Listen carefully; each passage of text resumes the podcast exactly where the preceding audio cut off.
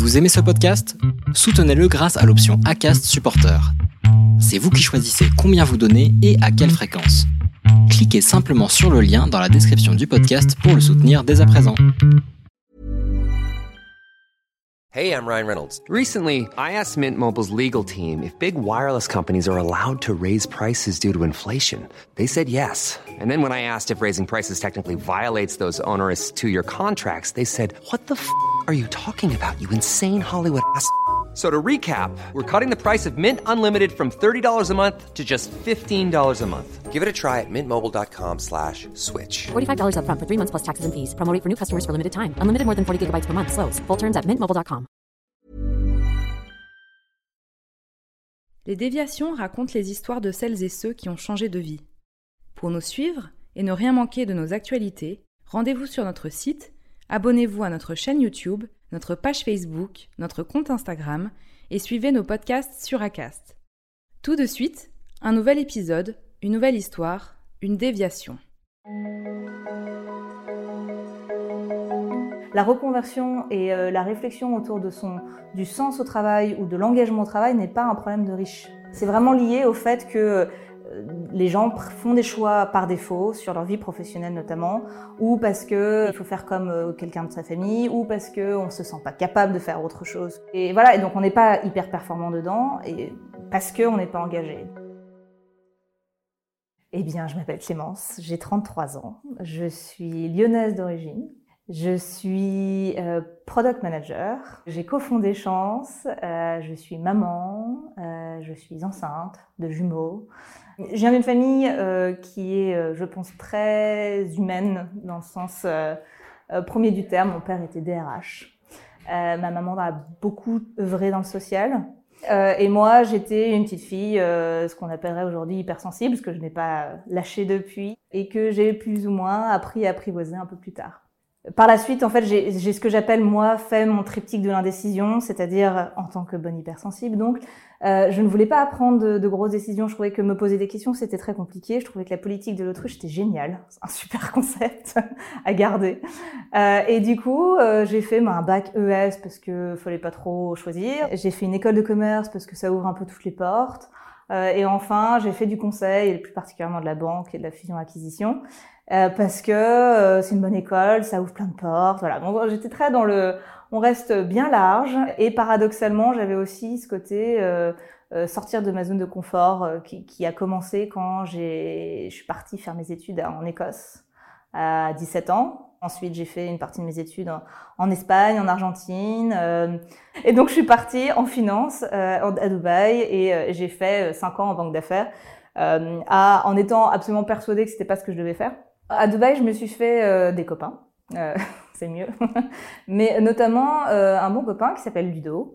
Euh, moi, je suis rentrée à Paris. J'ai continué mon petit bonhomme de chemin en finance. Et lui est parti à, à San Francisco et on est resté en contact. Et donc Ludo avait cette idée depuis un moment, dont on avait pas mal discuté ensemble à Dubaï d'ailleurs, sur le fait que les gens se connaissent assez peu finalement. et que ça a des vrais impacts, notamment dans, dans le monde du recrutement d'où il venait puisque quand les gens savent pas vraiment ce qu'ils veulent, c'est difficile de recruter des gens qui ne savent pas ce qu'ils veulent, et, ça les limite, puisque sans savoir ce qu'ils veulent, ils font des choses par défaut parfois, et du coup ils sont pas nécessairement performants, et, ça a un vrai impact sur la mobilité sociale.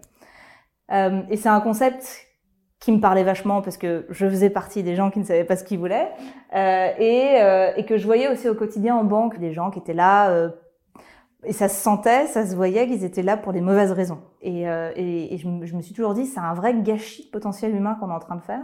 Et donc quand Ludo euh, m'a parlé de ça, et quand il a commencé euh, depuis San Francisco, où il avait pas mal étudié le coaching, etc., je me suis dit, ça m'intéresse vachement, j'ai envie de t'aider. Mais alors vraiment juste t'aider, hein. je ne ferai pas plus que de temps en temps, euh, quelques heures, le week-end, etc.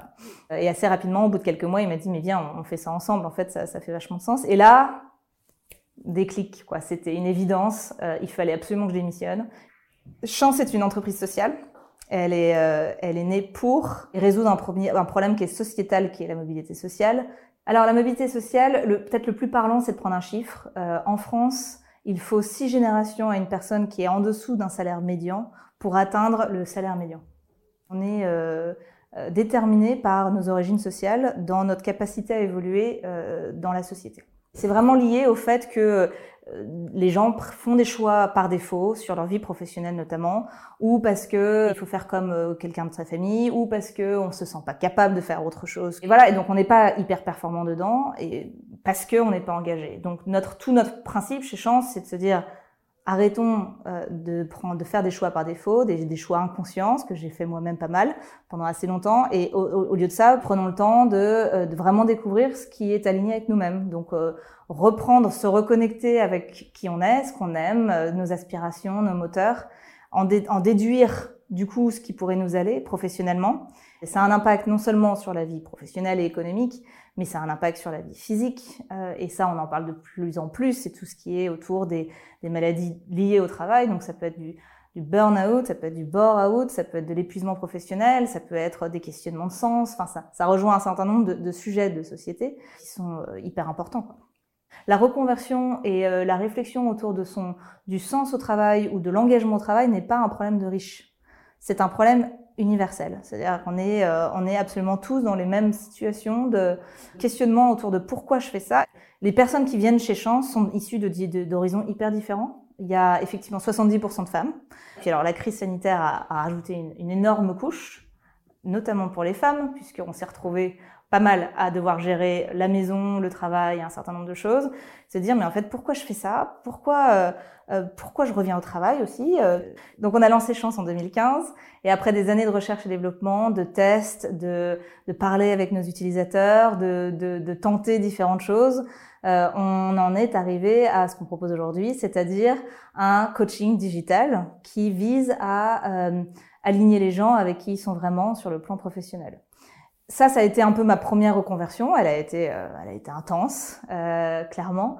Mais j'ai gardé euh, ce lien avec la finance puisque j'étais au départ euh, DAF ou, directrice financière de chance pendant un certain nombre d'années, même si je faisais aussi plein d'autres choses parce que comme toute petite boîte, il faut un peu tout faire, quoi. Et il s'est passé deux autres événements euh, qui m'ont fait évoluer. Le premier, c'est un changement de stratégie au sein de Chance euh, en 2018 qui a été assez euh, assez intense, euh, qui était euh, nécessaire, mais mais qui avait qui a eu un, effet assez profond sur moi. Et puis mon autre crise positive, c'est la naissance de mon fils. donc c'était en 2017. Cette crise positive a, commencé assez assez difficilement puisque c'est parti en dépression postpartum assez rapidement. Euh, et j'ai mis pas mal de temps à m'en remettre. Et donc ces deux choses en même temps m'ont fait me dire, mais en fait, il y a un souci sur la partie un peu équilibre quand même de vie, dans le sens où je, je, ce que je fais au quotidien, ce fameux métier de finance, me plaît pas assez pour accompagner la croissance de chance et me plaît pas assez pour euh, laisser mon fils à la crèche. Voilà. et, euh, et, là, je me suis dit, il faut faire un, faut que j'opère un changement de métier cette fois-ci. Autant je sais pourquoi je travaille chez Chance, je sais pourquoi j'adore Chance et que je vis Chance tous les jours. Euh, mais par contre, le métier n'allait plus. Et je me suis inscrite au programme. J'ai fait le programme en 2019 et j'en ai déduit que euh, il y a une vraie cohérence entre mon parcours en fait, parce qu'il n'y a pas de hasard dans, les choix qu'on fait en, réalité. Et c'est super libérateur parce qu'on se rend vraiment compte de, de, de bah, du coup qui on est, ce qu'on apprécie, ce qu'on aime, etc. Et moi, ce qui est un peu la, la, tendance de fond, c'est ce besoin d'être euh, au cœur du réacteur et pas en support, ce qui m'allait pas du coup avec la fonction financière qui était plus support. Euh, très multidisciplinaire, très en contact avec les équipes. C'est des sujets qui sont très importants pour moi et que je retrouve énormément dans un métier qui s'appelle le product management que j'ai décidé de faire à l'issue du parcours chance. Le product manager, son rôle, c'est pour un produit donné de suivre euh, l'évolution de la satisfaction des utilisateurs, de les écouter beaucoup. Donc ça, c'est toute la partie très empathie en amont, de vraiment comprendre le problème, puis euh, de d'en déduire un certain nombre de solutions. Euh, et c'est un métier qui demande de comprendre le monde de la technologie, de comprendre le fait qu'on n'y arrivera pas tout seul. Euh, on est beaucoup dans la coordination d'autres expertises. Et puis il y a aussi tout un côté très entrepreneurial en réalité, c'est-à-dire on est responsable de ce produit, on est responsable de son succès et on est responsable de l'amener au bout. Quoi. Au bout, sachant qu'il n'y a pas vraiment de bout puisqu'on est constamment dans l'innovation. Donc c'est moi en deux mots. Et je me suis reconvertie au sein de Chance, donc au sein de ma propre boîte, dans un métier que, que, qui, était, qui, était assez nouveau, où il fallait que je me forme, euh, ce que j'ai fait en parallèle de ma transition. Euh, et maintenant, ça fait à peu près un an et demi que je, que je fais ce métier et j'ai plus du tout ce, ce côté que j'avais avant de, de, me sentir un peu coupable, de laisser un, mon enfant faire quelque chose que j'aimais pas spécialement. Là, je l'ai plus du tout. Ça se ressent que je suis dans mon élément, quoi. Et, et les répercussions pour moi, mais aussi pour ma famille, sont énormes parce que bon, euh, l'entrepreneuriat bouffe beaucoup d'énergie, prend énormément de temps. En travaillant toujours un peu autant, j'ai retrouvé un équilibre, une, une, une sérénité que j'avais plus depuis un moment. Et donc des gens qui font chance, qui découvrent des choses sur eux, qui du coup se réalignent. Et ce réalignement, il n'est pas non, il est pas seulement euh, nécessaire pour la personne, mais il est nécessaire pour la communauté. Enfin vraiment, c'est pour moi c'est un enjeu de, de santé mentale en réalité. Euh, on, prend le travail comme point d'entrée, mais en réalité c'est un un programme qui va toucher bien plus que ça. Et d'ailleurs, c'est quand on regarde les, les, les, commentaires que nous laissent les talents sur le site de Chance, c'est vraiment ce, qui, ce qui est mis en avant. C'est un parcours enrichissant tant sur le plan professionnel que sur le plan personnel. Hi, I'm Daniel, founder of Pretty Litter. Cats and cat owners deserve better than any old-fashioned litter. That's why I teamed up with scientists and veterinarians to create Pretty Litter. Its innovative crystal formula has superior odor control and weighs up to 80% less than clay litter. Pretty Litter even monitors health by changing colors to help detect early signs of potential illness. It's the world's smartest kitty litter. Go to prettylitter.com and use code ACAST for 20% off your first order and a free cat toy. Terms and conditions apply. See site for details.